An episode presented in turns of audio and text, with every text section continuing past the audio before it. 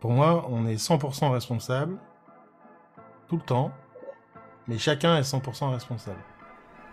Avoir peur de faire du mal à quelqu'un, pour moi, c'est quelque chose de chouette. Je suis dans un cadre de cabinet, et donc je pense devoir jouer un rôle. Le rôle du praticien. Et je pense que ça, c'est un des soucis majeurs qui fait que les gens osent pas. On passe souvent le message, parce que c'est aussi marketing et commercial, au, fond, de dire, tiens, si tu fais ça, tu aideras les gens à changer vite. Et je pense qu'il y a une part de nous qui sait que c'est pas juste. Bonjour et bienvenue sur le podcast Oser se lancer, le podcast destiné à tous les débutants dans l'hypnose et l'accompagnement, qui parle de légitimité, d'échecs et de tout ce qui tourne autour de l'accompagnement. Dans cet épisode, je discute avec Laurent Bertin, qui est formateur, qui a un blog qui s'appelle hypnoscient.fr, sur lequel vous pouvez trouver pas mal d'articles. Il a également des supervisions qu'il fait tous les mois, ainsi que deux formations en ligne, expert du changement et sur l'art du questionnement. On discute autour de la responsabilité du praticien en séance, on va aborder pas mal de sujets, ça a tendance à partir un petit peu dans les sens, et le son parfois est pas génial, toutes mes excuses. J'ai essayé de faire au mieux. Je vous souhaite une très belle écoute. Et c'est euh, parti. Alors quoi de neuf? Euh, du coup, euh, on partait sur l'idée de voir avec toi qu'est-ce que la responsabilité du praticien dans une séance et qu'est-ce qui est qu'est-ce qui est de notre responsabilité en fait dans une séance d'hypnose, d'accompagnement D'après toi? Euh, je me marre parce que c'est un sujet dont je parle souvent là ces derniers temps avec euh, quelques potes. Euh, c'est un sujet complexe parce qu'il y, y, a plein d'aspects de la responsabilité, mais sur le fond, je pense qu'on ne l'apprend pas assez et que nos sujets non plus. Oula. Et donc, ça veut dire quoi? La, question, elle est hyper vague, tu vois. C'est responsabilité dans une séance. Pour moi, on est 100% responsable tout le temps, mais chacun est 100% responsable. Ça veut dire que je suis 100% responsable de ce qui se passe dans une séance, et mon sujet est 100% responsable de ce qu'il vit dans la séance. Au sens euh, responsable mais pas coupable. Hein. Mais je, j'utilise le mot responsable volontairement parce qu'il active euh, en France notamment la notion de culpabilité. Donc c'est euh, et si elle s'active fort, c'est probablement un indice d'un truc à travailler. Mais le, fond, le mot juste, ce serait appropriation. En anglais, c'est ownership, mais qui est très mm. difficile à traduire en français parce qu'il a plein plein d'aspects. Euh, donc c'est je m'approprie l'expérience. Donc je, ne suis pas responsable au sens coupable de ce qui se passe, mais je m'approprie l'expérience. En séance, ça donne euh, ce que je dis quasiment tout le temps à Ecovision, mais si euh, je suis dans la toute puissance de l'hypnose, le côté aller vite, euh, faire un truc rapide, déclencher euh, la baguette magique, et que en face, je vais avoir de la résistance ou un sujet qui va me mettre dans l'impuissance au sens je sais pas quoi faire avec, oh mon dieu, je sais pas où aller, je sais pas, je sais pas comment trouver le bon protocole, la bonne technique, ce que tu veux. C'est quelque part, c'est moi qui l'ai mis dans mon attitude, mon ton, ma façon de questionner, euh, là où je vais, dans peut-être le fait de vouloir aller trop vite, de pas prendre le temps de créer le rapport, de pas me mettre suffisamment à la place de mon sujet, qui a généré l'expérience impuissance. C'était clair ça? Ouais, donc en fait c'est ma volonté de toute puissance. Ouais, moi je mets, ces mots-là parce que c'est ce qui se joue euh, derrière, mais c'est ma, volonté d'aller vite, ma volonté de prendre des raccourcis, mon souhait interne d'avoir des résultats, ce qui est normal hein, au début de la pratique, euh, de pas me tromper, de pas faire des erreurs, qui fait que je vais prendre un chemin que j'ai décidé, et sans en plus m'en rendre compte, parce que c'est très souvent présent dans les séances, mais le praticien, il n'a pas l'impression d'y être. Et, et donc, euh, c'est ce souhait-là, c'est cette intention-là, ces intentions-là que j'ai mis dans la séance, qui font qu'en face, il y a de la résistance. Et d'autres choses. Hein, euh, et donc, ça, c'est un premier aspect. En fait, la philosophie derrière ça, c'est on commence toujours par soi. C'est ce que je fais moi dans les supervisions. C'est d'abord qu'est-ce qu'il y a à l'intérieur de toi comme praticien ou praticienne qui a créé ce qui s'est créé dans la séance? Donc ça peut être soit des notions de résistance, je suis perdu, je sais pas quoi faire. Peut-être qu'au fond, toi, tu es perdu à l'intérieur. Si tu viens d'apprendre plein de trucs, 150 protocoles, 380 inductions, euh, il y a des chances que tu sois perdu. Donc ça vient de toi. Mais il y a aussi euh, tous les désirs qui sont derrière et les peurs, notamment la peur d'échouer, euh, la peur de ne pas avoir de clients, le rapport à l'argent, etc. Et donc cette démarche de responsabilité, elle reconnecte là. Ça, c'est la première partie. La deuxième partie, c'est la responsabilité du sujet. Et donc, euh, au sens créer un cadre, un partenariat, où sa responsabilité au sujet, c'est de pouvoir être libre, moi j'appelle ça le, cadre de permission, de me dire ce qu'il ressent, de me dire ce qu'il pense, de me dire si ce que je viens de dire, euh, ça lui convient pas, ça lui plaît pas, euh, de pas me faire plaisir. Il n'est pas là pour rentrer en transe pour me faire plaisir, il est en, là pour vivre son expérience à lui. Et moi j'ai ça en tête, c'est que mon sujet est responsable de ce qu'il vit, donc je le pose dans mon cadre, ce qui permet en plus l'autonomisation et la responsabilisation du sujet dans l'expérience. Si au bout d'une heure il me dit euh, ça m'a pas plu qu'on qu'on soit allé par là, je vais lui demander qu'est-ce qui fait que vous me l'avez pas dit avant. Ok, mais c'est du coup un truc que tu peux poser dans le cadre de départ de euh, vous êtes libre de me dire euh, quand ça déconne, quand vous êtes à côté de moi, c'est un truc que je peux dire. Quand je suis à côté de mes pompes, n'hésitez pas à me le dire quoi. Ouais, ce que dit Jordan Vero là dans, ses livres, je crois que c'est dans Hypnose rapide, où lui il parle de partenariat. D'accord, ce, qui, est une autre façon de dire cadre. Mais, euh, l'idée de partenariat, c'est ça, c'est on est en équipe, chacun responsable de nos expériences et de ce qu'on met dans la séance. Et ensemble, on construit quelque chose. Mais pour qu'on construise ensemble, il faut que j'ai un retour, un feedback. Le truc, c'est que c'est facile à dire, mais c'est beaucoup plus difficile à faire quand on a peur, quand on est paralysé, quand on n'ose pas, parce que c'est le thème un peu des podcasts mmh. que tu fais, et qu'on n'ose pas se, lancer. Je vais te dire, euh, dites-moi ce que vous voulez, mais dans mon non-verbal, mon paraverbal, mon attitude, dans mes mm. questions, va y avoir cet interdit, tu vois. Et donc, euh, c'est 100% responsable à tous les niveaux. Et aussi, après, si on pousse plus loin, euh, typiquement, quand mon sujet a une émotion, moi, je vois quasiment tout le temps en formation, mais c'est normal aussi parce que c'est ce qui est beaucoup enseigné, c'est ce, côté, euh, je vais essayer tout de suite, moi, comme praticien ou praticienne, de sortir mon sujet de l'émotion. Et quelque part, en tout cas dans ma philosophie, c'est la mienne, hein, je ne dis pas que c'est la bonne façon de faire, je, déresponsabilise mon sujet de son expérience, parce que je lui enlève, sans lui avoir demandé, la, permission de vivre ce qu'il a à vivre. C'est clair ça? Ouais, donc tu l'autorises pas à vivre son émotion, parce que toi, tu n'es peut-être pas prêt à gérer ou à voir la souffrance de l'autre ou un truc comme ça, quoi. Parce que si on revient, ça commence par moi d'abord. Moi, si je, fais, si je vois ça, je me demande, moi, je me dis, attends, quel est mon rapport aux émotions? Mmh. Quel est mon rapport à la souffrance? Quel est mon rapport à l'autorisation de l'autre de vivre ce qu'il a avec Comment je gère le fait qu'il me dise non, j'ai pas envie d'y aller? Euh, Tu vois, c'est cette démarche-là. Et, dans cette démarche de responsabilité, il y a cette notion d'autonomisation et de liberté. Le truc, c'est quand tu l'intègres, que l'autre, il est 100% responsable de l'expérience, c'est là que, à mon sens, tu t'autorises à tester des choses. Ma responsabilité, ça va être de me dire, bien, dans cette séance, j'ai envie de tester, euh, je sais pas, une rupture de pattern en hypnose, par exemple. Ou un protocole, ou une technique, parce que je l'ai lu, elle m'intéresse, je vais en faire l'expérience avec mon sujet. Ça, c'est ma responsabilité. La responsabilité de mon sujet, ça va être de me faire un retour, de me dire comment il le vit, comment ça se passe, et d'être, et moi, je dois être OK avec le fait que ça puisse ne pas lui plaire, que ça fonctionne pas et c'est pas grave, parce que ça ne dit rien sur moi. Ma responsabilité était juste d'oser le faire ça dit quelque chose sur comment lui, il, vit son expérience et il est libre de la, vivre comme il a envie. En fait, c'est chacun à sa place. Mmh. Et je trouve que ça pose de bonnes limites entre toi et moi. Tu vois, je suis comme je suis, je fonctionne comme je fonctionne. Évidemment, il faut pas fuir la remise en question, hein, mais et mon sujet, il est libre de fonctionner comme il fonctionne. Et je trouve que c'est très précieux comme attitude et comme démarche parce qu'elle est assez rare. On a tous souvent tendance à accuser l'extérieur. Moi, j'ai vu ça beaucoup dans les formations ou en supervision où, très souvent, tu vois, le, le praticien, c'est pas formulé comme ça, mais ce qui est dit, c'est euh, ouais, il avait pas envie d'y aller, euh, il n'était pas motivé, mmh euh, Attends, commence par toi d'abord. Tu vois, qu'est-ce qui fait qu'il avait pas envie d'y aller? Peut-être que tu n'avais pas le rapport, peut-être que tu n'étais pas assez sécure dans ta façon, dans, ton attitude. Peut-être que s'il n'était pas motivé, que c'est peut-être ton job de le voir et de lui dire et d'en mmh. parler. Et donc ça ramène tout à l'intérieur mais de façon plutôt euh, agréable. C'est pas s'il y a de la culpabilité qui vient, c'est l'indice pour moi qu'il y a un, chemin à faire personnel, un travail à faire sur la notion de culpabilité. Qu'est-ce qui fait qu'on se sent coupable de comment décide de vivre l'autre leurs expériences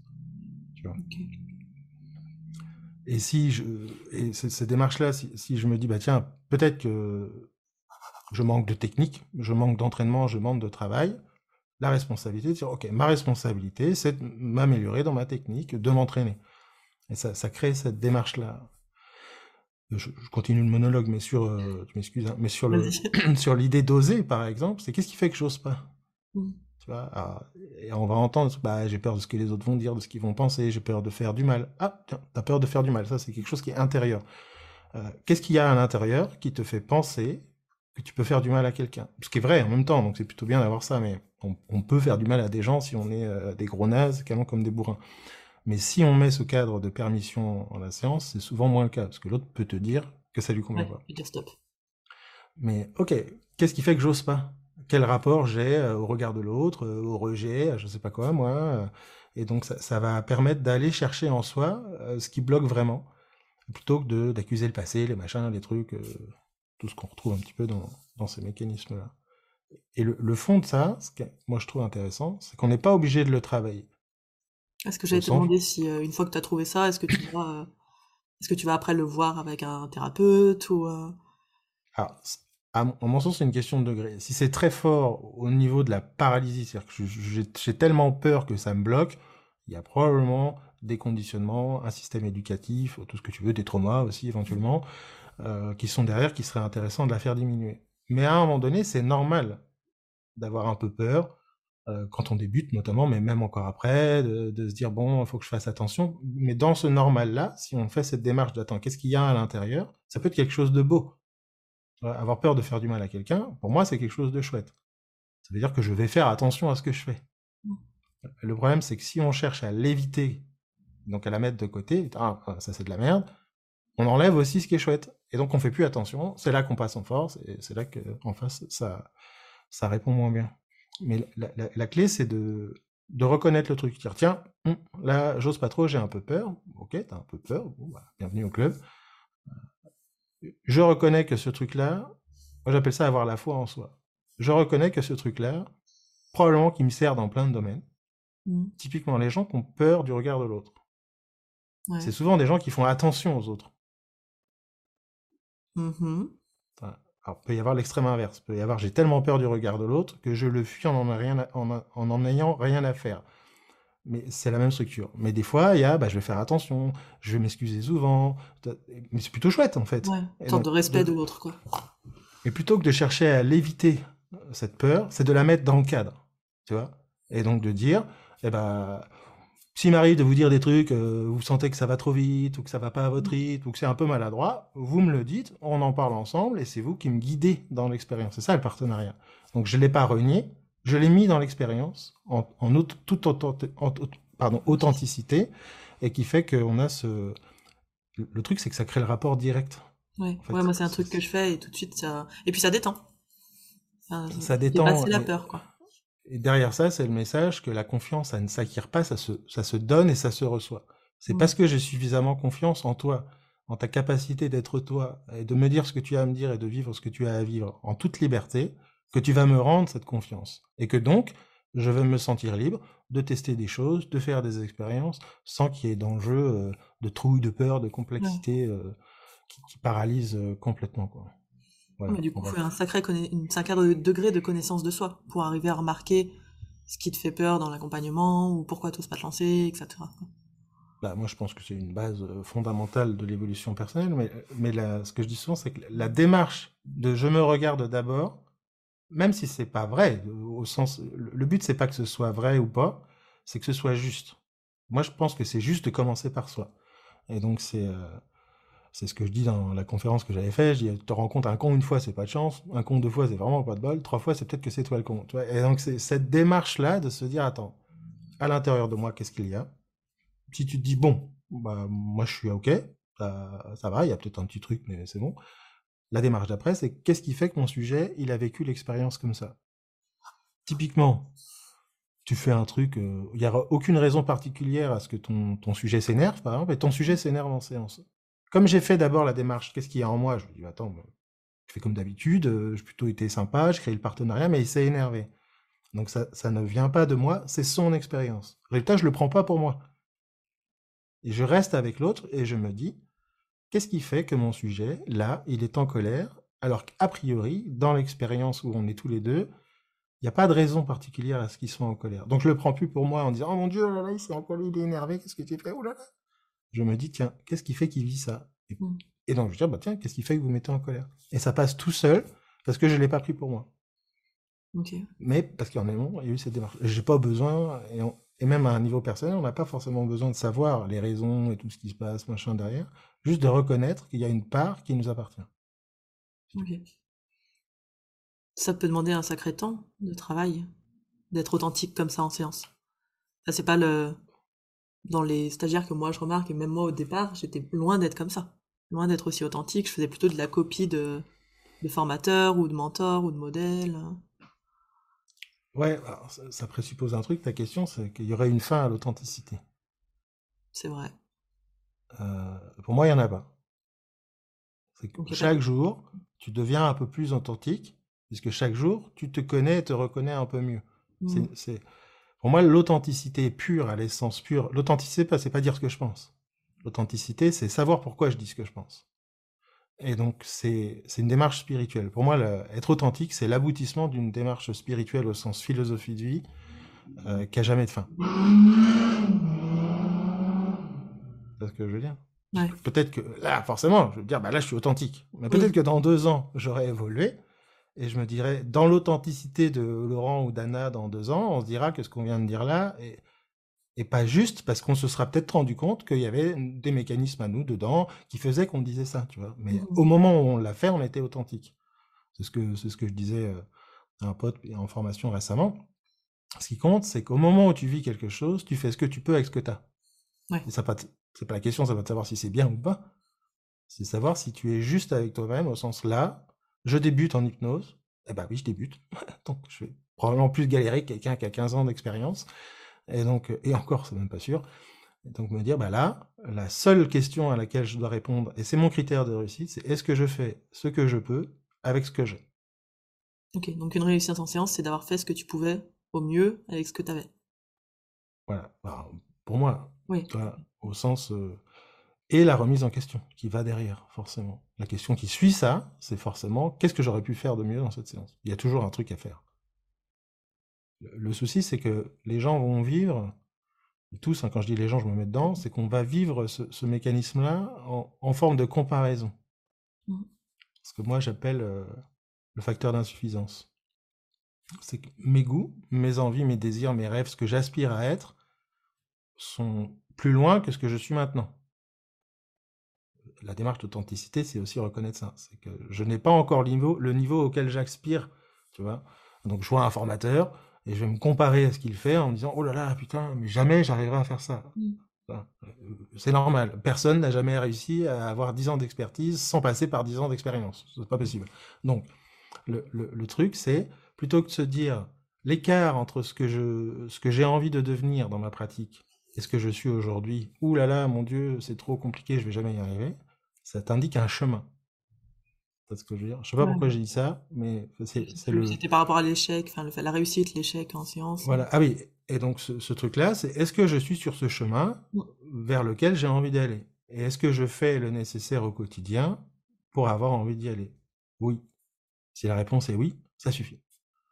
Ok. Voilà. C'est 1%, 1% chaque jour, à la fin d'une année, ça fait beaucoup de progrès. Mais les gens attendent d'avoir le résultat pour pouvoir pratiquer. C'est ce qu'on voit tout le temps, et tu dois le voir aussi tous les jours dans ton, dans ton programme. C'est je me forme, je me forme, je me forme, je me forme, mais je ne pratique jamais parce que Mhm. j'attends par la formation d'avoir acquis l'expérience que je crois nécessaire pour pratiquer. Ça n'arrivera jamais. C'est pas possible. Même quelqu'un qui a fait des années et des années d'études, il fait pas ça.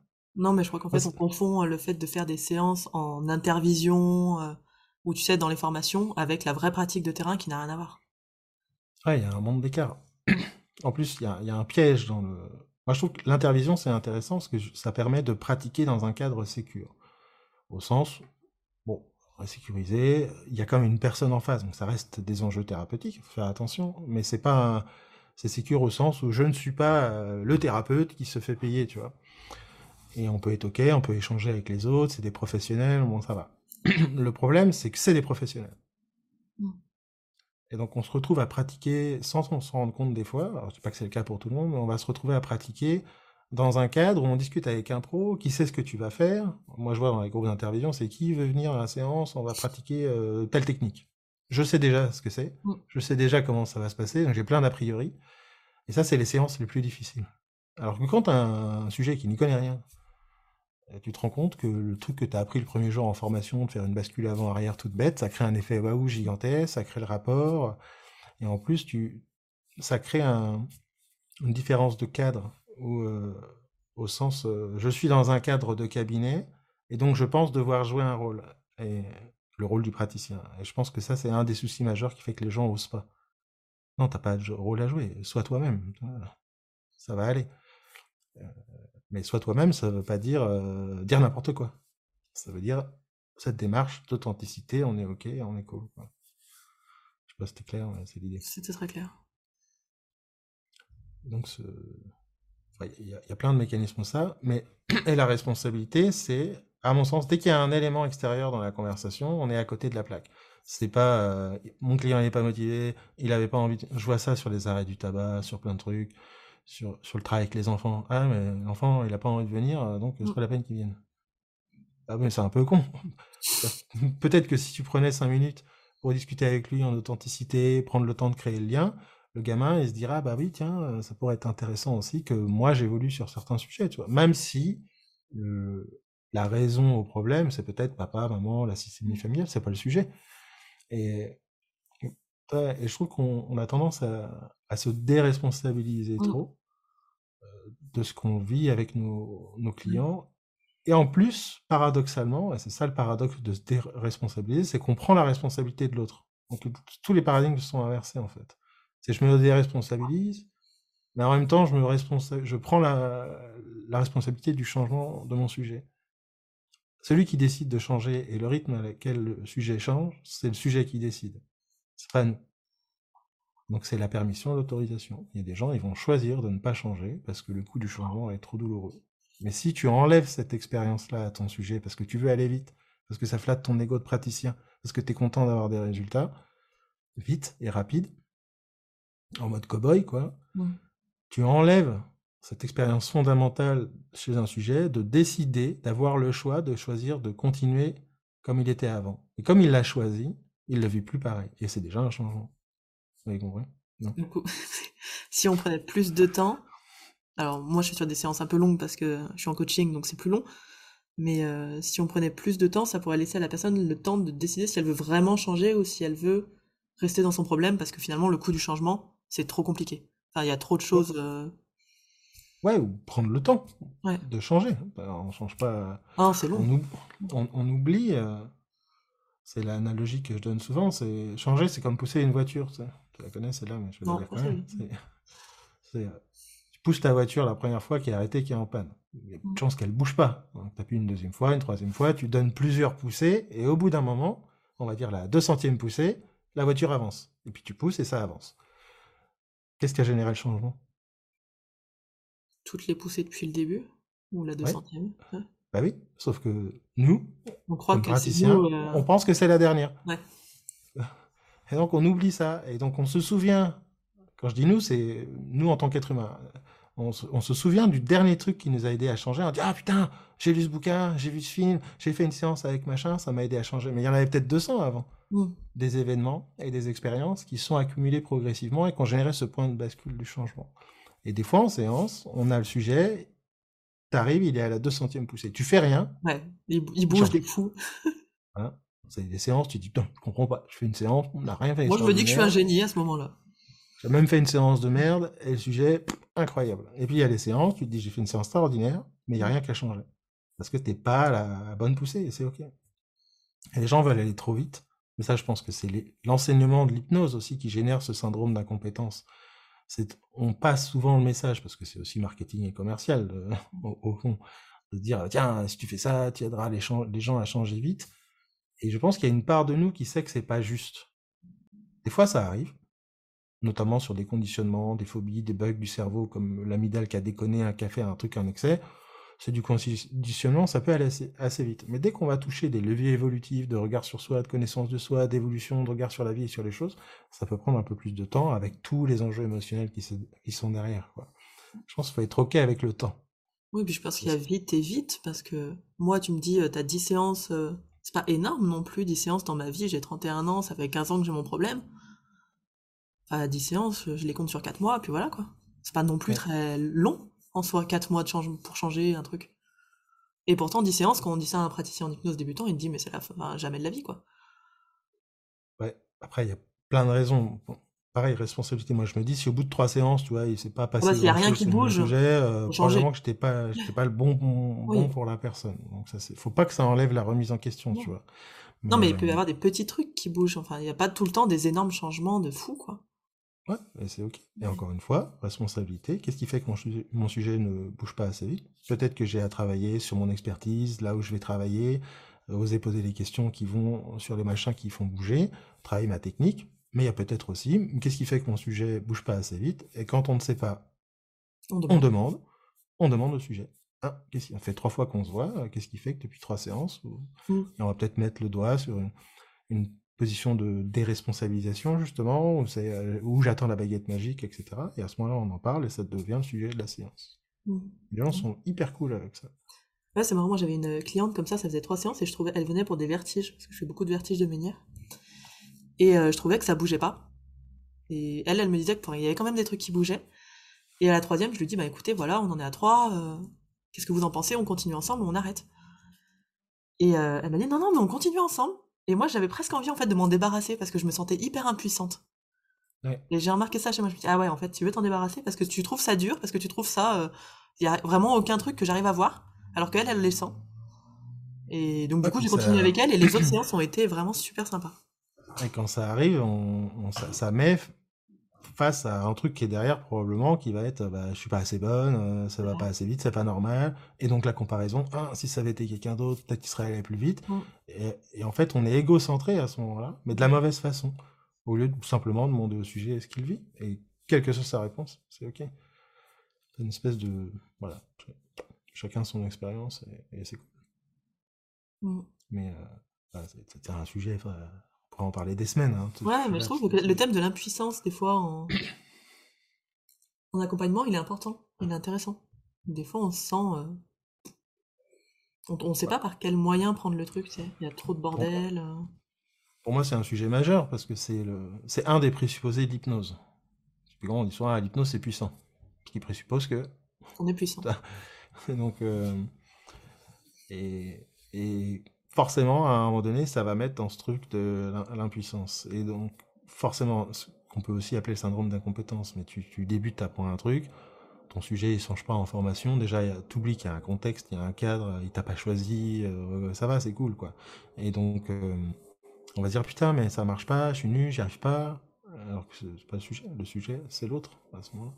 Mmh. C'est en acceptant, je, disais ça à un pote hier, je, pense qu'on évolue en acceptant son impuissance, plutôt qu'en cherchant la toute puissance. J'accepte que là, dans une séance, je peux être confronté à l'impuissance de je ne sais pas quoi faire avec mon sujet, je ne comprends pas ce qu'il vit, je ne sais pas où il, où il va, à quel rythme il a envie de changer, et c'est ok. Et donc comme je, je l'accepte, je cherche plus à le compenser de façon égocentrée, je pars avec l'autre, je dis voilà ce que je ressens moi, qu'est-ce que vous en pensez? Et les gens souvent ils se, ils se, ils se livrent à ce moment-là, et les, dynamiques de séance changent complètement. Mmh.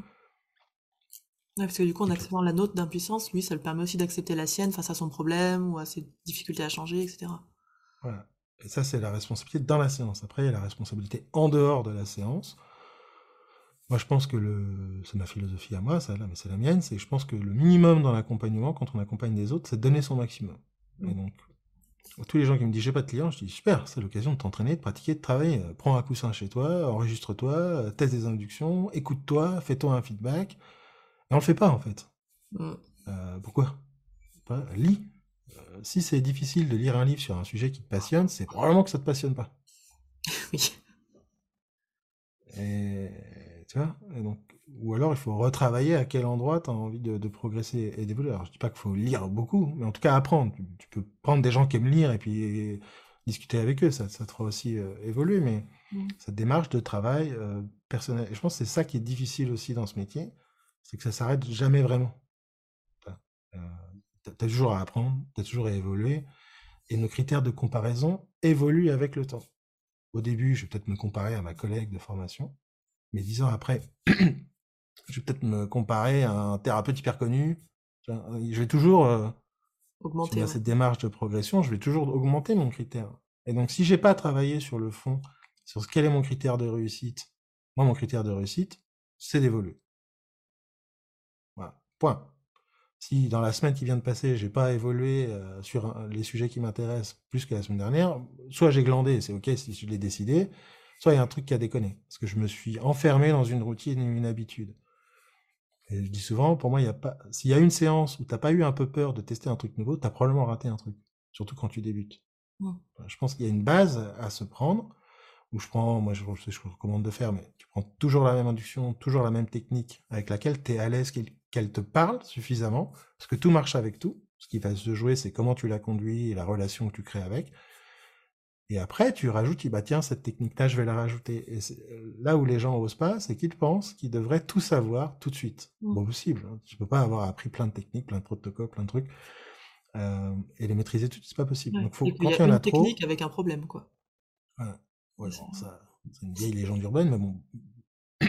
Et donc, quand il y a trop de variables qui nous font peur, il faut les réduire. Mmh.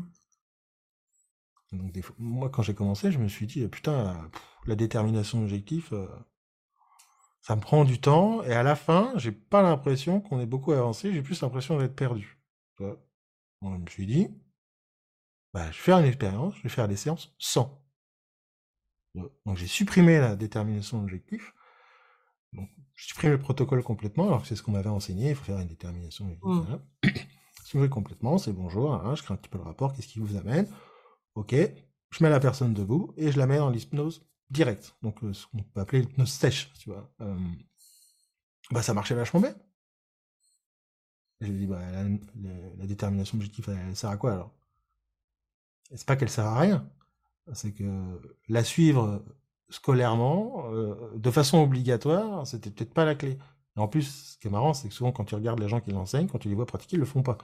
Donc, et, donc, par contre, qu'est-ce qu'il y a d'intéressant dans ce levier-là? Qu'est-ce qui me plaît pas? Qu'est-ce qui me convient? Et, ce, moi, au début aussi, typiquement, je travaillais jamais en régression. Je trouvais ça complètement débile. Aujourd'hui, je ne fais que ça. Mais j'ai pas commencé par la régression. Mmh. C'est à force d'expérience, puis bah, c'est vraiment les clients, ils retournent tout seuls dans le passé. Tu vois alors que je n'ai pas cherché à créer l'expérience. Qu'est-ce qui fait qu'ils retournent tout seuls dans le passé? Et c'est là, c'est quelle était ma responsabilité dans cette expérience? Qu'est-ce qui fait que mon sujet est lié à aller Et comme je ne l'ai pas forcé sur une technique, je me suis laissé guider, j'apprends par l'expérience avec mes clients. Je me laisse mmh. guider, en fait.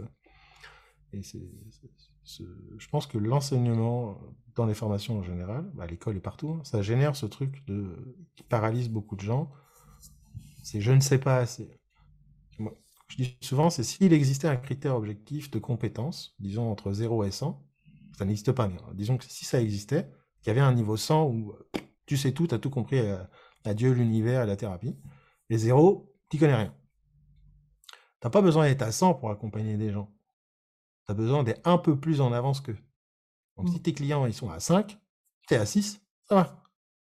Par contre, si tu essayes de travailler comme quelqu'un qui est à 80, tu vas te sentir nul. Le, le sujet, c'est pas que tu es nul, c'est que tu essayes d'aller à un endroit où tu pas le niveau. C'est comme si tu apprenais au tennis et qu'on te foutait à Roland Garros le lendemain. Forcément, tu vas te sentir nul. C'est pas que tu es nul, c'est que ton contexte et ta démarche t'a créé ce sentiment. Alors moi, je me suis dit, moi, je suis à 6 quand je débute sur 100. Les sujets, ils viennent, ils y connaissent rien. Ils sont à 4. Tout va bien. Mais je me laisse guider et l'idée, c'est de les amener un peu plus loin. Puis à, force d'expérience, et si tu es à 4 sur 100 et que tu te compares à des gens qui sont à 90, tu vas te sentir nul. C'est le facteur d'insuffisance. Il faut se, se, comparer à qui on était hier. Si hier j'étais à 4, aujourd'hui je suis à 5, j'ai le droit d'être content.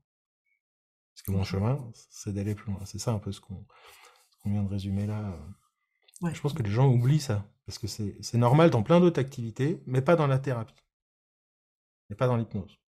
T'apprends le tennis, personne va se dire oh là là, je me sens nul, je n'ose pas aller jouer avec ma copine, je n'ose pas m'entraîner, parce que j'ai l'impression d'être une sous-merde. Personne fait ça. Pourquoi?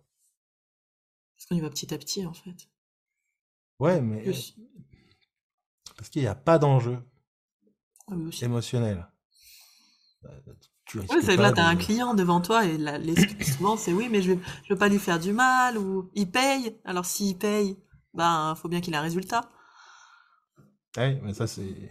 oui. C'est le, le, rapport à l'argent, le biais autour de l'argent, etc.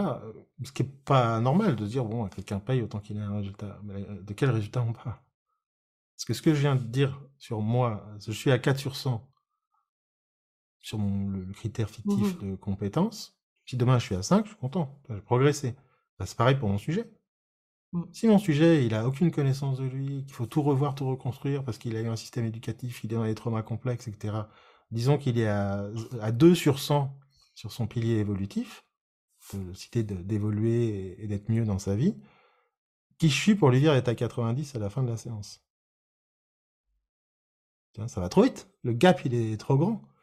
En plus, ça génère plein de problématiques, mais euh, on ne va pas rentrer dans le détail. Peut-être que lui, il sera content. C'est ce qui s'est passé avec ta cliente dans les vertiges. Elle, elle est passée à 3, elle était contente. Sauf que, ah, quelque part en toi, tu disais merde, il faut qu'elle soit à 70, tu vois. Ça.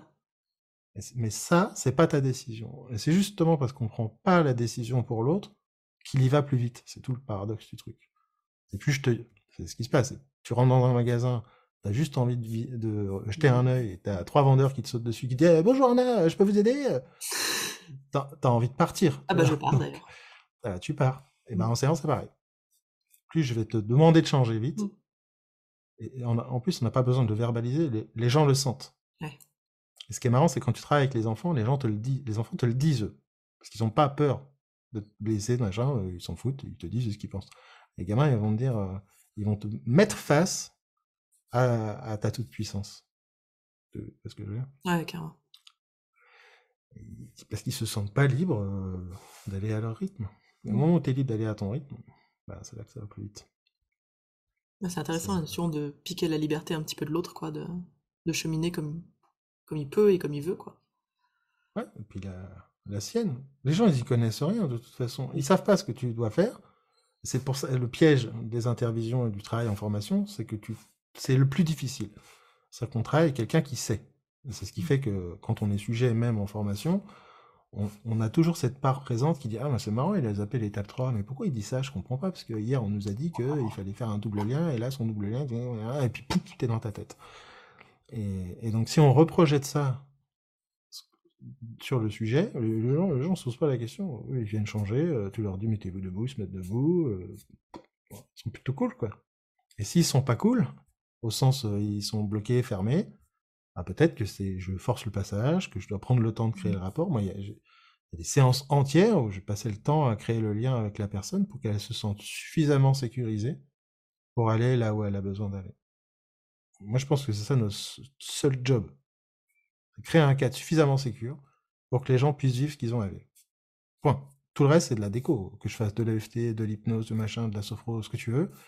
C'est D'ailleurs, ça a été euh, étudié en long, en large, en travers. C'est pas la technique qui fait la différence. C'est ce qu'on met dans la technique et la relation avec le praticien et la praticienne. Donc, euh, évidemment, il faut avoir confiance en sa technique. Donc, ça, c'est un autre sujet. Mais euh, je pense qu'on on donne trop de puissance à l'outil. Mm. C'est euh, marrant, j'avais entendu que le rapport, euh, le rapport servait à rien. Que tu pouvais ne pas avoir le rapport avec tes clients et quand tu avais la bonne technique, enfin que tu pouvais quand même faire du changement et tout, sans rapport forcément. Bah, c'est vrai et faux en même temps. D'accord? Pas besoin de rapport pour faire du mal à quelqu'un. Non? Donc probablement qu'il n'y a pas besoin de rapport pour lui faire du bien. C'est comme si tu disais, ah, il faut que le film que je suis en train de regarder, il crée le rapport avec moi Ouais. pour qu'il me fasse des prises de conscience. Bah, non, ça n'a rien à voir. Donc, euh, c'est, euh, ça dépend de quoi on parle. Je sais pas, rapport de confiance, enfin moi, j'ai besoin de faire confiance à mon thérapeute, tu vois, s'il m'agresse toutes les cinq minutes. euh, Bon, Oui, j'aime mais- bien parce que ça me booste, tu vois, mais À partir du moment où la personne, elle vient dans ton cabinet, ouais. elle a confiance. Elle peut avoir peur, mais il y a au moins une base de confiance. Ouais. C'est ce que je dis souvent en formation. C'est la question de la légitimité, c'est avant, après, pendant, ça ne sert à rien. T'es déjà allé voir un thérapeute que tu trouves pas légitime, toi? Non. Non. Donc les clients non plus. Ils disent pas tiens, je vais aller voir Anna. Je pense que c'est une grosse naze. Je pense qu'elle est vraiment vais comme- incompétente. Mais bon, je vais aller. J'ai envie de lui donner de 90 l'argent, ça me fait plaisir. on sait pas. Et donc c'est pareil. Quand tu débutes et qu'il y a quelqu'un qui vient dans mon cabinet, il s'est pas dit ah ah ah elle débute, ça va être à chier et je vais pas changer. Forcément non. C'est que elle- a eu la personne. C'est pour ça que je dis il faut souvent mettre sa photo euh, sur la première page de son site, Mm. pas en, en- en mode euh, narcissique, mais en mode voilà mon énergie, euh, cher client. Est-ce qu'elle vous convient? Parce qu'on on- on- notre cerveau il juge automatiquement euh, au premier abord. C'est inévitable. Donc, je, te, vois, je me dis, tiens, bah, ah, j'aime bien son énergie à elle. Les gens, ils lisent pas le texte. Ils vont regarder l'énergie de ton site, euh, l'énergie de ta photo, etc. Au sens, ce que tu dégages, hein, pas énergétique, mais dire, bah tiens, Anna, je sais pas pourquoi. Et les gens ils disent ça. Ils disent, je sais pas pourquoi, mais il y a un truc qui, euh, fait que je me sens avec cette personne de, c'est ce qui se passe. Tu marches dans la rue et quelqu'un qui vient et te raconte sa life. moi, ça m'arrive pas parce que c'est pas mon énergie, mais ça arrive à ma femme, par exemple. Mmh. Elle a pas créé le rapport. La personne n'est pas allée voir son site internet avant, tu vois. Il y a, il y a une énergie qui, qui, répondait à une attente inconsciente, c'est le sujet. Donc c'est déjà là, en fait. Donc je sais pas qui disait ça, mais tu prends une personne au pif dans la rue qui te connaît pas du tout, t'arrives, tu fais ta technique, il y a peu de chances que ça marche. Parce que le rap, et en plus, de quoi on parle? S'il s'agit de, changer sur un petit sujet, euh, hop, je te change un petit point de vue. Ah bah oui, j'avais pas vu ça comme ça. On est dans l'éducation. C'est pas la même chose que quand euh, tu as été euh, traumatisé sexuellement pendant des années, entre 3 ans et 8 ans. T'en as jamais parlé à personne. Ça te bousille la vie. Probablement je pense que la démarche aussi de pouvoir laisser la personne s'exprimer, parler est important. Après, chacun son point de vue, mais j'aimerais bien voir les personnes qui ont dit ça. Le rapport, c'est pas important. Je crois que c'était avec Pank qu'on en discutait. il disait que justement, il avait testé à ne pas créer le rapport et euh, à être un peu euh, prendre dedans. et si on part du principe que de toute façon, de base, il y a déjà un rapport créé parce qu'on va le voir et qu'on se connaît très bien son énergie à lui parce qu'il la cache pas du tout, enfin, il est eh oui. Très authentique. Bah, donc, euh... moi je le, je le, connais assez bien. Euh, tu t'attends pas à ce qu'il te caresse dans le sens du poil, Pank, tu vois. Donc, euh, et donc, euh, en plus, c'est écrit sur son site. Mais le, le truc, c'est ne pas chercher à créer le rapport, ça crée le rapport. Il y a, il y a mmh. tout un paradoxe autour de la. Parce que ce qui crée le rapport, c'est la liberté et la sécurité. Ok. Et, donc, il faudrait questionner. Pas la synchro, alors. Non, c'est pas ce qui crée le rapport, c'est à, mon sens, mais après, chacun ses points de vue. Hein. Moi, je donne le mien, c'est la permission et l'autorisation. Si je cherche à ne pas créer le rapport, quelque part, je t'autorise et je te permets à me dire merde. Mm. Tu vois? Et donc, ça marche. C'est tout le... C'est paradoxe tout, le truc. C'est tout le paradoxe du truc. Alors que si j'essaye de te singer et de mettre mes mains comme toi et de bailler parce que tu bailles ou de me gratter parce que tu te grattes, je t'autorise à rien, je te copie, les gens le voient, ça marche pas. Parce que ça, ça, s'est pas joué à un niveau émotionnel. Mmh. Et en plus, il y a plein de paramètres. Déjà, quand est-ce qu'il a fait sa panque, par exemple euh, tu, prends quelqu'un dans la rue au pif, peut-être qu'on pourrait débattre. Mais si c'est quelqu'un qui vient en séance, on peut pas débattre parce qu'il est venu, déjà, donc mmh. c'est mort, il y a déjà un rapport. En tout cas, c'est des enjeux super complexes. Mais moi, je préfère penser que le rapport est important. donc, euh, le rapport au sens. Euh, moi, je ne crée pas le rapport avec le conscient. Hein. je parle du rapport d'inconscient sur des structures qui sont derrière. C'est-à-dire que je peux. Mon sujet peut penser que je suis pas cool à ce moment-là, mais il y a une part d'elle qui sait que c'est cool. Il, est, il se joue là, le rapport. très souvent, moi, les gens vont me dire, parce que je, questionne assez vite là où ça. Puis je laisse pas trop les gens euh, s'échapper dans leur mécanisme de fuite. Et on, peut me dire, attends, vous êtes chiant. Hein mais les gens sont là parce qu'ils savent que c'est à leur service. Un, déjà qu'ils ont eu le droit de me dire vous êtes chiant, je l'ai pas mal pris, c'est ok, on en, on en rigole. on dit ça souvent, surtout ma femme, bah tout le monde se marre, et on est parti. Et puis ce côté, euh, on sait tous les deux que c'est à votre service. Le rapport il est déjà là en fait. Euh, c'est d'ailleurs un des exercices que je donne souvent aux gens qui, ont peur de pas oser, de pas faire des erreurs, c'est de mettre directement sur la table euh, et de chercher l'échec. J'avais vu ça en, formation. Il y avait un gars qui faisait de l'hypnose de, rue. Et il y avait Bertrand Millet à l'époque qui faisait pas mal d'hypnose de rue aussi. Et le gars avait peur de tester des ruptures de pattern. Je dis bah tiens, fais-en une à, à Bertrand. Bertrand, c'est une autorité. Il formait dans l'hypnose de rue. C'est hyper dur de faire une rupture de pattern à ton formateur, tu vois. Donc le gars, je sentais sa paralysie. Je dis non, non, mais je veux que tu la fasses. Démerde-toi pour que ça fonctionne pas. Donc déjà, Dit, ah, comment ça? Je dis, euh, le but, c'est qu'il rentre pas en transe, que ça marche pas. Le mec, il en a fait 15 d'affilée, euh, tout ça, et à la 16e, Bertrand qui fait, oh putain, oh la vache, euh, celle-là, elle était sympa, tu vois. Et je dis, bah, qu'est-ce que t'as appris de l'expérience? Il a appris que quand t'es OK avec le résultat, il n'y a pas d'échec en fait. Tu es OK avec le résultat au sens si ça marche pas, c'est pas grave, on fait autre chose, on teste, on crée le lien. Tu vois. Mmh. Il était en mode euh, Bertrand, apprends-moi comment ça fonctionne. C'est ça, accepter son impuissance. J'accepte l'impuissance, que je ne sais pas pour mon sujet, que je ne sais pas ce qui va lui convenir, que si je suis perdu au début de la séance, c'est normal vu que je ne connais pas mon sujet, et que c'est à mon sujet de m'apprendre comment l'aider. Le paradigme, il est complètement différent. Hein. Quand je reçois quelqu'un, je me dis pas comment je vais l'aider, je dis qu'est-ce que je peux apprendre de lui? Comment il peut m'apprendre comment il fonctionne? Comment il peut me guider tout ça, en faisant évidemment toujours un petit peu attention au mécanisme de fuite, mais c'est toujours l'apprentissage. Je dis, ah, tiens, ça c'est un mécanisme de fuite, je le note. Tiens, ça c'est une attitude particulière, je le note. Mais j'apprends dans mon sujet. Et pas, euh, bah, je sais pour l'autre. C'est ça qui paralyse la plupart des gens, c'est qu'ils pensent qu'ils doivent savoir. Ah ouais, ça change tout. Très bon thérapeute, c'est des gens, tu discutes avec au café. Mmh. Il n'y a pas de pression, il n'y a pas d'enjeu. Voilà. Ok. Donc du coup, par rapport au rapport à l'échec, apprendre de ton sujet plutôt que de vouloir savoir pour lui, faire du enlever les variables, tu avais dit. Ouais. La responsabilité, c'est la base. Hein.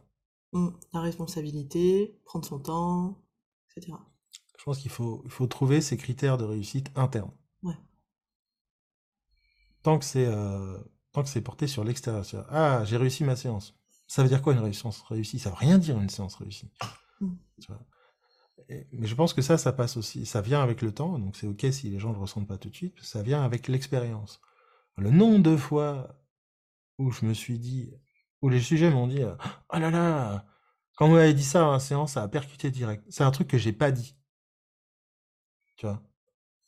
À un moment donné, la, la personne elle est tellement libre dans son expérience qu'elle va prendre tes mots, les interpréter, les adapter à son. Alors que si tu mets toi, il euh, faut me suivre, mmh. euh, tu enlèves ce, truc-là, et tu te rends compte qu'en plus les gens interprètent tout, machin, tout ça. Des fois, tu fais des séances de merde. Et en fait, c'est euh, quand tu demandes du feedback et que tu es OK avec ça pour discuter avec le gens, bah tiens, c'est marrant, qu'est-ce qui vous a fait bouger, comment ça s'est passé en mode, en mode curiosité de l'humain et pas en mode dites-moi que j'ai réussi. les gens, des fois, moi ça m'est arrivé plusieurs fois, on dit bah, c'est marrant parce que sur le pas de la porte, comment il a dit au revoir vous m'avez dit tac, tac, tac, et en fait, là, j'ai percuté un truc. Mmh. C'est cet effet euh, somme de petits trucs. Et donc, moi, je me suis arraché les cheveux avec soi, puis j'ai abandonné l'idée. C'est de qu'est-ce qui fait que les gens ont changé dans la séance ou pas? Essaye de répondre à cette question. Ça me fait penser à un bouquin de Irving Yalom. À un moment, il, explique ça, qu'il fait un questionnaire après à tous ses clients pour savoir ce qui a, ce qui a bougé chez eux, enfin, comment ils ont bougé. Et c'est énorme parce que lui, il a noté lui avant ce qu'il pensait ce qui s'était passé dans la séance. Ça n'a rien à voir. Et ils ont retenu des phrases à la con qu'il avait dit comme ça pour déconner ou qui pour lui n'étaient pas ah importantes et qui ont fait chez eux quoi. Et du coup, le mec, il était là, euh, je suis trop fort. en fait, non, pas du tout. Ah ouais, ça, ça, te ramène dans cette humilité-là, parce que le fond, c'est que si j'ose pas, et j'ose pas me lancer, et que j'ai peur, et machin, c'est que je suis pas dans l'humilité. Mm.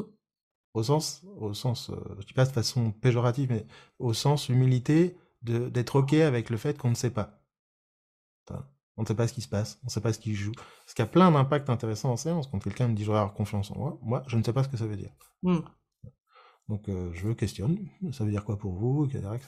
Et, donc, et une fois que tu as pris conscience que de toute façon, si tu essayes de répondre à, ce que disait Irving Yalom, qu'est-ce qui fait que les gens ont changé dans la séance? Tu te rends compte que c'est impossible de répondre à ça parce qu'il y a trop de paramètres, c'est trop complexe, puis en plus il y a des interprétations des gens. tout de suite, c'est comme les échecs. Au quatrième coup, tu as 49 milliards de possibilités. Bah, bon courage. Et donc, tu te ramènes au début de la séance et tu dis, de toute façon, je ne sais pas ce qui va se passer. Et ce qui, va faire que la, la personne change. Et donc, tu n'es plus dans cette posture de sachant, de je sais, je dois savoir, il faut que. Tu es dans on est ensemble, dans le partenariat qu'on disait au début. On est ensemble, tous les deux, dans cette expérience, et en gros, ça mène. Ok. Et même si on inverse la question, est-ce qu'on aurait plus de réponses? Qu'est-ce qui fait que les gens changent pas? Ça aussi, c'est multiple. Hein. Il, y a, bah, il y a nous, notre responsabilité, il y a la leur, il y a machin. Moi, c'est la question qui m'anime depuis 10 ans. Ça n'a jamais été euh, l'hypnose, la technique ou quoi. C'est qu'est-ce qui fait que les gens changent ou pas? C'est des sujets qui sont super complexes. Parce que de quel changement on parle? Rien que cette question-là, elle prend 3 heures. Bah, de base, est-ce qu'on peut changer Vraiment? Sur certains Eh ben bah, c'est des ça la personnalités profondes, est-ce qu'on peut les changer ou est-ce qu'on les remet sur autre chose de plus positif pour nous à un, à un Parce autre que, moment quoi euh, ce que moi je dis là dans la formation sur le questionnement que je suis en train de faire, tu as dû voir, c'est les- je divisais ça en quatre grands piliers de changement. Alors c'est pour la pédagogie, hein, c'est pour une vérité, mais enfin cinq avec la responsabilité. Mais celle-là, on en a déjà parlé. C'est si t'as le pilier, pour moi, il y en a quatre majeurs. Il y a le pilier marqué. J'appelle ça le modèle merci. Tu vois, c'est merci le changement. Le marqué, ça veut dire les expériences qui te marquent. Mm. Voilà. En train de te plaindre parce que tu t'es cassé un ongle, tu vas faire un tour en hôpital de fin de vie pour enfants, tu reviens, euh, l'ongle cassé, c'est pas grave. L'expérience t'a suffisamment marqué pour que ça change tes paradigmes et ta façon de penser. Marqué. On peut être marqué par un trauma aussi, on peut être marqué par un film, par un livre, euh, par une phrase que quelqu'un a dit, et c'est ce qui va se passer en séance. Des fois, tu dis un truc pour déconner, ça marque la personne, tu dis, ah, tiens, c'est marrant ça, Il y a, parce qu'il y a plein d'enjeux derrière ça, et, et pouf, ça bouge. Marqué. Ensuite, tu as le pilier conditionné. Conditionné, c'est ce que j'évoquais tout à l'heure, c'est tout ce qui va toucher euh, le conditionnement au sens, mon cerveau a appris quelque chose, il répète. Voilà, J'ai été éduqué comme ça, je répète. Ou je fuis le système éducatif, mais ça reste, ça reste un conditionnement. Euh, j'ai vécu une expérience émotionnelle, mon cerveau il, dit ah hum, tiens quand je fais ça ça fait mal, je me protège de ça. Ça c'est le conditionnement. C'est souvent là que le changement va le plus vite. Parce qu'on est sur des apprentissages du cerveau, autant au sens amygdale, instinct de survie, etc. Donc là ça va assez vite. tu vois. De, euh, vite au sens, il peut y avoir plein d'autres problématiques autour de ça, mais sur un truc identifié, euh, ça peut aller. Les phobies c'est du conditionnement par exemple. Donc là on déconditionne, ce qui est la force de l'hypnose. La Mm. puissance de l'hypnose, justement, elle est là. Elle est, on déconditionne un conditionnement. Et donc, ça peut aller très vite. Et très souvent, les gens, ils partent en psychologue, ils essayent de faire leur coach, leur machin, alors qu'ils n'ont pas les outils, alors qu'ils ont les techniques de conditionnement. Mais si ton sujet, il vient pour un autre pilier, bah, t'as peut-être peut-être pas euh, équipé des outils nécessaires pour travailler sur un autre pilier. Ensuite, tu as le pilier évolutif, c'est le E de merci. Là, c'est connaissance de soi, attention à soi, Mm. spiritualité au sens euh, philosophie de vie, c'est devenir un adulte, intelligence émotionnelle, etc. Ça, c'est toute la vie. Voilà. Tu commences à zéro quand tu nais, euh, enfin, tu, commences assez haut quand tu nais, quand tu es petit, tu désapprends ça, et ensuite tu recommences. Tu Mm. vois?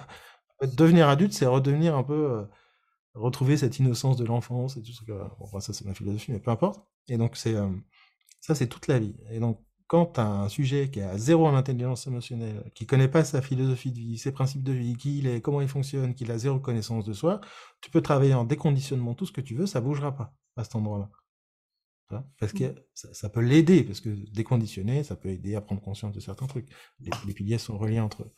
Et donc ça, ça va prendre du temps, et c'est une démarche de toute la vie qui, à mon sens, commence par la notion de responsabilité. Et puis tu as le pilier d'influence, c'est euh, dis-moi de qui tu t'entoures, je te dirai qui tu es. Et donc, euh, au sens, l'extérieur a une influence. Si tu t'entoures tous les jours de gens qui te disent que tu es nul, il y a de fortes chances que tu te sentes nul. Mm. Si tu t'entoures tous les gens de gens nuls parce qu'ils te donnent le sentiment d'être bon, il y a fortes chances que tu progresses pas. Voilà. C'est un, un des pièges euh, des groupes d'intervision, etc., avec les feedbacks. Si, si tu te retrouves dans un groupe d'intervision où les gens qui te font du feedback, ils sont là pour se rassurer, ra- se rassurer eux dans leur ego et leurs compétences, ils vont te faire des feedbacks, un, qui sont probablement faux parce qu'ils n'ont pas le niveau, et deux, qui sont désagréables et qui renforcent ton problème de pas oser.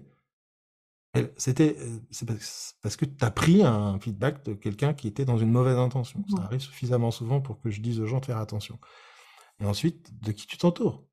Si tu t'entoures que des gens qui ont un très bon niveau, euh, qui ont une bonne expérience du changement, etc., etc., tu, et qui t'encouragent à évoluer et qui te disent attends moi aussi euh, moi quand j'ai commencé mes séances deux- duraient deux heures et demie et c'était nul euh, voilà bienvenue au club si toi aussi qui nous écoutes tu vis ça hein, moi aussi je l'ai vécu comme plein de gens donc c'est pas grave mais et qui t'encouragent à évoluer progresser euh, tu vois que c'est ok euh, que droit t'as le droit de te tromper tu vas finir par oser tu vois mais si tu t'entoures tu t'entoures que de gens qui disent ah oui t'as raison moi aussi j'ai peur hein, pas donc le pilier de l'influence est vachement important mais il y a aussi l'influence du contexte et des conditions. C'est-à-dire que si aujourd'hui je suis euh, mon chômage s'arrête le mois prochain, et que j'ai pas une thune et que j'ai pas de clients, et que j'ai trois enfants derrière, et que je suis euh, parent célibataire, il y a de fortes chances que j'ai peur en séance. C'est pas que je suis nul, c'est pas que je suis mauvais, c'est pas que je suis compétent, c'est qu'il y a un enjeu de survie qui est trop fort. Et cet enjeu de survie va venir dans la séance, renforcer plein de problématiques, plein de peurs. Et là, à mon sens, être capable de prendre de la distance sur ça, ça demande une grosse, euh, un gros alignement, euh, parce que c'est difficile quand il y a de la survie en jeu euh, d'être Ouais. à l'aise. Donc c'est peut-être l'indice qu'il faut régler la survie, régler la survie, parce que le, le contexte a une influence. ah si, c'est pour, pour, ça que je dis le critère, c'est faire ce que tu peux avec ce que tu as. Juste avant ta séance, on t'appelle, euh, euh, je sais pas moi, ta femme te dit euh, j'ai cassé la voiture, n'importe quoi, ou ton fils te dit j'ai cassé la voiture, ce qui m'arrive en formation la semaine dernière, ou euh, un truc plus émotionnel, peut-être que tu vas annuler la séance, enfin, un truc qui suffisamment te met en, un peu à l'intérieur de toi, le truc, ça va te faire ce que tu peux avec ce que tu as dans cette séance-là, c'est ok. Peut-être de le dire à la personne. Moi, ce que je fais, oula, je viens d'apprendre que mon fils, il a cassé la voiture, oula, c'est un peu chiant, on en discute, un, ça crée le rapport, les gens disent, ah, j'ai un être humain en face de moi, et ça passe. Je pas si tu répondu à la question. Mais... Je sais plus la question, là, mais c'était très bien, les trucs de changement, les piliers de changement. je n'ai pas encore vu dans la formation. que et, le pilier, qui tient ça, c'est la responsabilisation. ah oui, c'est ça. Euh, qu'est-ce qui fait que les gens changent? Oui, qu'est-ce qui fait qu'ils changent pas hyper complexe cette question. Parce que c'était un conditionnement. Tu fais une séance d'hypnose, pouf, as changé, tu te dis ça y est, l'hypnose est magique. Et puis après, tu vas essayer de travailler sur ton pilier évolutif avec une séance d'hypnose en mode auto-hypnose, je me regarde moi et je fais un signaling, il y a peu de chances que ça fonctionne, parce que c'est une démarche de responsabilisation, d'écoute de soi, de connaissance de soi, d'intelligence émotionnelle. Notre cerveau n'est jamais aussi bon que l'information que tu possèdes. Mmh. Il y a des choses, ça s'apprend. D'accord? C'est pas, euh, je, vis une transe et d'un coup, j'ai pas de l'intelligence émotionnelle. Il y a plein de trucs à apprendre, à savoir autour de l'humain, de la connaissance, de la psychologie, etc. Et donc, euh, c'est ce que je disais en formation tu étais la dernière fois. Si, si, je touche un mur, mais que je ne sais pas ce que c'est qu'un mur, je ne pourrai jamais répondre ceci est un mur. Mmh. Si je ne sais pas ce que c'est que la tristesse, il y a des gens qui sont complètement déconnectés de leurs émotions, ils vont me dire je ne ressens rien alors que tu vois sur leur visage la tristesse. Tu vois? Donc, toute cette démarche d'évolution, elle est longue, elle est complexe. On se retrouve dans des schémas de l'énéagramme, du process code, qu'on aime, on n'aime pas, c'est pas le sujet mais c'est des formations complètes. On se retrouve dans des démarches de coaching qui sont pas tout à fait les mêmes que dans l'hypnose. Typiquement, euh, le sujet de l'amour, des relations affectives, c'est pas un sujet de il y a un sujet de conditionnement. Si j'ai été conditionné à être aimé en étant insulté, il y a de fortes chances que c'est ce que je vive dans mes relations. Mais derrière ça, il y a comment je vois l'amour, comment je sais que je suis aimé, comment je sais que j'aime quelqu'un. Il, y a toute cette démarche de connaissance de soi qui est longue et qui prend toute la vie. Et les piliers de l'influence, il a l'air simple, mais euh, ce que je regarde à la télé, euh, qui je fréquente sur les réseaux sociaux, quel groupe je fréquente sur les réseaux sociaux, l'influence de mes parents, de mon entourage, de mon conjoint, de mes enfants, tout ça, ça a un impact sur qui je suis. Et, ouais, et puis on a tendance à s'entourer des gens qui nous ressemblent, ça nous rassure et c'est là où ça ne fait pas bouger, quoi. Moi, j'ai jamais autant bougé que depuis que, bah, par exemple, je suis dans l'incubateur ou les trucs comme ça, où, tu vois des gens qui sont pas du tout, euh, on n'est pas du tout sur les mêmes mindsets, quoi. Bah et ça marche mieux pour eux, bizarrement. c'est pour ça que je dis que c'est la première, c'est la démarche de responsabilisation. C'est je regarde de qui je m'entoure, les raisons pour lesquelles je m'entoure de ces personnes-là. Donc là, on est sur le pilier d'évolution. Et ensuite, je décide de le garder en conscience ou pas. là où ça se complique, c'est quand c'est des enjeux familiaux, etc. Mais euh, quand de qui tu t'encours, c'est de qui, à qui tu parles de tes projets, de tes envies. Mmh. Parce que je donne un exemple souvent, c'est tu quittes ton job, moi ça m'est arrivé, tu quittes ton job et tu te mets à faire de l'hypnose. L'entourage que tu avais dans ton job, etc., ils vont peut-être te dire, oh là là, c'est dangereux, fais attention, tu rends compte, la sécurité, salariat, machin. Et puis, euh, il y, en a, y en a qui vont même peut-être te dire, ah, bah, je sais pas, à mon avis, tu fais une erreur, non, non, non, tu ne vas pas faire ça. Ça, c'est mon choix de me dire, attends, responsabilisation. Si ça me touche, peut-être un truc à explorer chez moi mais 100% responsable, c'est qu'est-ce qu'il y a à l'intérieur de l'autre pour qu'il me dise ça. Peut-être que je le mets face à sa peur, lui. Ça fait dix ans qu'il a envie de partir de son jeu, mais qu'il n'ose pas. Qu'il n'est pas OK avec le fait de prendre le risque de, et que le fait que moi je le fasse, ou toi ou n'importe qui d'autre, hein, mmh. que, nous on le fasse, ça met les gens dans ce truc, putain, dans ce facteur d'insuffisance, justement. Tu vois. Moi aussi j'aimerais bien faire ça. Et ça génère des trucs assez intéressants, c'est que ça génère ce que moi j'appelle l'appel d'air quand j'ai quitté la, banque. Là. Tout le monde a quitté. dans l'année qui a suivi, tout le monde a changé de job. pas changé de job, mais en tout cas, même au sein de l'entreprise, ils ont mmh. bougé. Tu vois? Parce qu'il y a un... Ah putain, moi aussi. Et donc, ce putain, moi aussi, des fois, il peut te manifester par quelque chose qui te tire vers le bas. Et la responsabilisation, c'est ça. C'est pas un, les gens me tirent vers le bas, c'est qu'est-ce qui fait que je me laisse tirer vers le bas? Change ton entourage. En tout cas, change les pairs au sens euh, PAIRS, les, les partenaires avec qui tu décides. Moi, il y a des gens avec qui je partage pas mes projets. Parce que je sais qu'en face, ça va, être un peu... Je leur dis, ouais, ça va. Mais il y a des gens, je vais aller les chercher. Parce qu'ils vont me pousser dans les retranchements, ils vont, m'encourager, ils vont me booster, ils vont me dire, ouais, c'est normal, moi aussi je passais par là. Et donc, euh, je pense que c'est vachement important. C'est le problème des trucs autour de l'intervision, notamment. C'est si t'as que des gens avec toi qui osent pas, et qu'entre gens qui osent pas, on ose pratiquer, bah personne n'ose au final. Ce que je veux dire? Non, tu restes dans le cercle de l'intervision, quoi. Tu pratiques que dans l'intervision. Voilà. Et puis il y a des choses qui ne passent qu'avec le temps et l'expérience. Donc chercher à éviter l'expérience, et éviter la souffrance de l'expérience. Je ne suis pas encore la personne que j'ai envie d'être et la perfection idéale du thérapeute que j'ai envie d'être, donc je ne fais rien, ça, ça bougera jamais tant que tu pratiques pas. Impossible. Voilà, voilà. On était obligé de passer par la, la question sur l'échec, sur toi, ton, ton ou tes plus grands échecs en séance. Je connais un peu la réponse, moi, mais elle est intéressante. Euh... Bah, moi, comme j'avais, j'ai pas eu l'échec en séance, c'est pas un sujet qui me parle parce que j'ai toujours un peu été dans ce, ce, critère de réussite intérieure. Mmh. Mais mon plus gros échec, je pense, qui est général et qui est pas que dans les séances, qui est dans la vie en général, c'est euh, c'est de m'être oublié moi. Au sens, ce un peu ce qu'on a évoqué tout au long de la COVID, de la COVID, du podcast, c'est euh, c'est de croire que je devais être quelqu'un d'autre pour que ça fonctionne. Tu vois? Mmh. Ou, et de demander aux autres euh, de me dire qui je devais être. Tu vois ce que je veux dire? Ouais.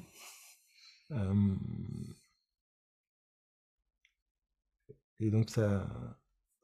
Parce qu'il y avait à la fois de la culpabilité d'être moi, parce que si je suis moi, je fais du mal à ma femme, mes enfants, mon conjoint, si je change de boulot, je prends des risques. T'as la culpabilité d'être moi aussi au sens, bah, moi je suis un peu provoque, je dis ce que je pense, machin, etc., qui peut faire du mal aux gens. Et en fait, je reprochais à l'extérieur de m'interdire euh, d'être libre d'être moi. C'est un manque de responsabilisation, tout ce que je veux dire? Mmh Et le côté, eh ben, euh, j'ai peur que les autres ne m'aiment pas, donc je vais être un caméléon et m'interdire d'être moi. Et ça, je l'ai pas vu. Je me suis pris le mur en pleine gueule, à la fois quand j'étais euh, dans un centre de formation, à la fois dans mon cou. J'ai tout pris en même temps dans la gueule. J'aurais pu choisir de me plaindre, mais j'ai choisi la démarche de responsabilité. C'est pour ça que j'en parle souvent. C'est tout cas, moi, ça a changé ma vie. Attends, qu'est-ce qu'il y a en moi qui a généré cette expérience? Euh, en séance, je l'avais moins, je pense, mais c'était quand même là, mais ça avait moins d'impact. Mais euh, c'est radicalement changer ma pratique, de remettre de l'authenticité dans la séance, d'être ok avec le fait que je suis, d'être ok avec le, fait que je peux se dire un truc là, la personne me dit mais il est un peu con lui. Je dis ok oui c'est vrai ça m'arrive et tout, on en rigole et ça passe. Tu vois plutôt que de dire ah merde oh là là quelle maladresse et de, de m'éteindre en fait. Tu vois. Et euh, ça ça a été euh, émotionnellement très très dur. Mais je crois que c'est le, je ne voudrais pas que ça se reproduise pas parce que je, ça m'a tellement fait bouger, puis ça fait tellement bouger de gens ce truc de responsabilité, que je pense que c'est important. Mais bon, j'en ai pris un peu plein la gueule. Euh, à ce moment-là. Quand même, pour le coup. Ouais. Mais c'est cool. Merci à tous ceux qui m'ont mis plein la gueule. et c'est un peu ce que je raconte dans la conf, tu vois, c'est ce que je disais tout à l'heure, tu rencontres encore une fois, c'est pas de chance, deux fois, peut-être troisième fois, peut-être que c'est toi le con, c'est ce, truc qui m'a dit, attends, commence par toi, au lieu de te plaindre. Et je me suis rendu compte que je m'oubliais, je m'éteignais, euh, que je faisais comme à l'école, bon, on m'a dit de faire ça, alors je fais ça, alors qu'il y avait un truc qui hurlait à l'intérieur, qu'il fallait que je pense différemment, que je sois ok euh, avec le fait de pas aimer certains trucs. Et voilà. Mmh. On avait parlé, euh, parce que là c'est la deuxième fois qu'on enregistre le podcast, vu qu'on a eu des problèmes de son, on avait parlé euh, de la notion d'anti-modèle, de, de de pas vouloir être l'anti-modèle qu'on oui. qu'on veut pas être en fait. Et je trouvais que la notion elle est importante et elle est intéressante parce qu'on veut tout, souvent aller vers un modèle et que finalement c'est peut-être plus intéressant d'éviter un anti-modèle. Ouais, je pense qu'on est trop. Euh, bah, ce que je dis souvent, c'est qu'on est plus, on met deux fois plus d'énergie à éviter quelque chose qui nous fait mal qu'à aller vers quelque chose qui nous fait plaisir. Euh, c'est la version à la perte. C'est un biais cognitif. Donc, des fois, on va dire qui j'ai envie d'être comme praticienne, comme praticien, vers quoi j'ai envie d'aller. C'est pas la bonne question. Je pense que la bonne question, enfin, si c'est une bonne question, mais la plus puissante, c'est qui j'ai pas envie d'être. Mmh. Et c'est euh, ce que je disais avant, je m'interdis d'être moi. En fait, je, me dis ah bah il faut que je sois comme ça, comme tel formateur, comme telle personne, parce que c'est comme ça qu'il faut faire. Et, en fait, le, jour où ça a bougé vraiment fort pour moi et que ça a eu un impact, mais à tout, hein, euh, dans le couple, euh, au niveau du chiffre d'affaires, enfin vraiment à tous les niveaux, ça a été de me dire j'ai le droit de pas vouloir être comme. Plutôt que de dire ah je devrais être et donc j'ai créé j'ai pris les anti-modèles les, gens que je ne veux absolument pas être les personnes à qui je ne veux pas absolument ressembler. Ça peut être quelqu'un d'identifié en tout cas le concept que je me fais de ce quelqu'un identifié hein, ça ne veut pas dire que cette personne là est comme ça parce que ça peut être un homme politique que tu connais pas par exemple peut-être quelqu'un de super euh, le, le, concept les valeurs qui sont derrière la philosophie de vie la façon de voir les choses je veux absolument ne pas être comme ça. donc ça, c'est vers l'extérieur qui est intéressant parce que quand tu ne sais pas ce que tu veux être, ça te donne un indice sur ce que tu as envie d'être et sur des autorisations. Mais aussi face à moi-même. C'est pour ça que moi, ça m'a beaucoup touché et bougé cette phase de responsabilité parce que j'ai créé un anti-modèle de moi-même. Je ne veux pas être un Laurent qui s'oublie et qui ne s'autorise pas à être lui-même pour de mauvaises raisons. C'est devenu intolérable. Parce qu'il peut me rendre un peu relou et chiant parfois. Mais ça m'a coûté trop cher de mettre ça à un autre niveau. Donc c'est devenu intolérable. Mais paradoxalement, le jour où j'ai fait ça, j'ai eu plus de gens, plus de clients, plus de, plus de vrais amis. Enfin, tout a bougé, quoi. Parce que je me suis autorisé à ne pas aimer quelque chose. Ce que moi j'appelle l'anti-modèle. Et si l'antimodèle, c'est ton formateur, t'as le droit. Intéressant. Ça répond à ta question Oui, merci. Donc on est bon, ça fait une heure et quart. Ah bah, c'est bien. Merci beaucoup. On pourrait en faire trois semaines, mais bon, une heure et quart, c'est déjà pas mal. merci à toi. On finit ce podcast là-dessus. Merci beaucoup d'avoir écouté. Encore merci Laurent pour cette discussion. Je vous invite à retrouver la page Oser se lancer sur Facebook, sur Insta, et puis pensez à télécharger le kit HypnoSafe, le kit indispensable avec tous les outils pour débuter sereinement sa pratique en hypnose. On se retrouve pour le prochain podcast. D'ici là, prenez soin de vous.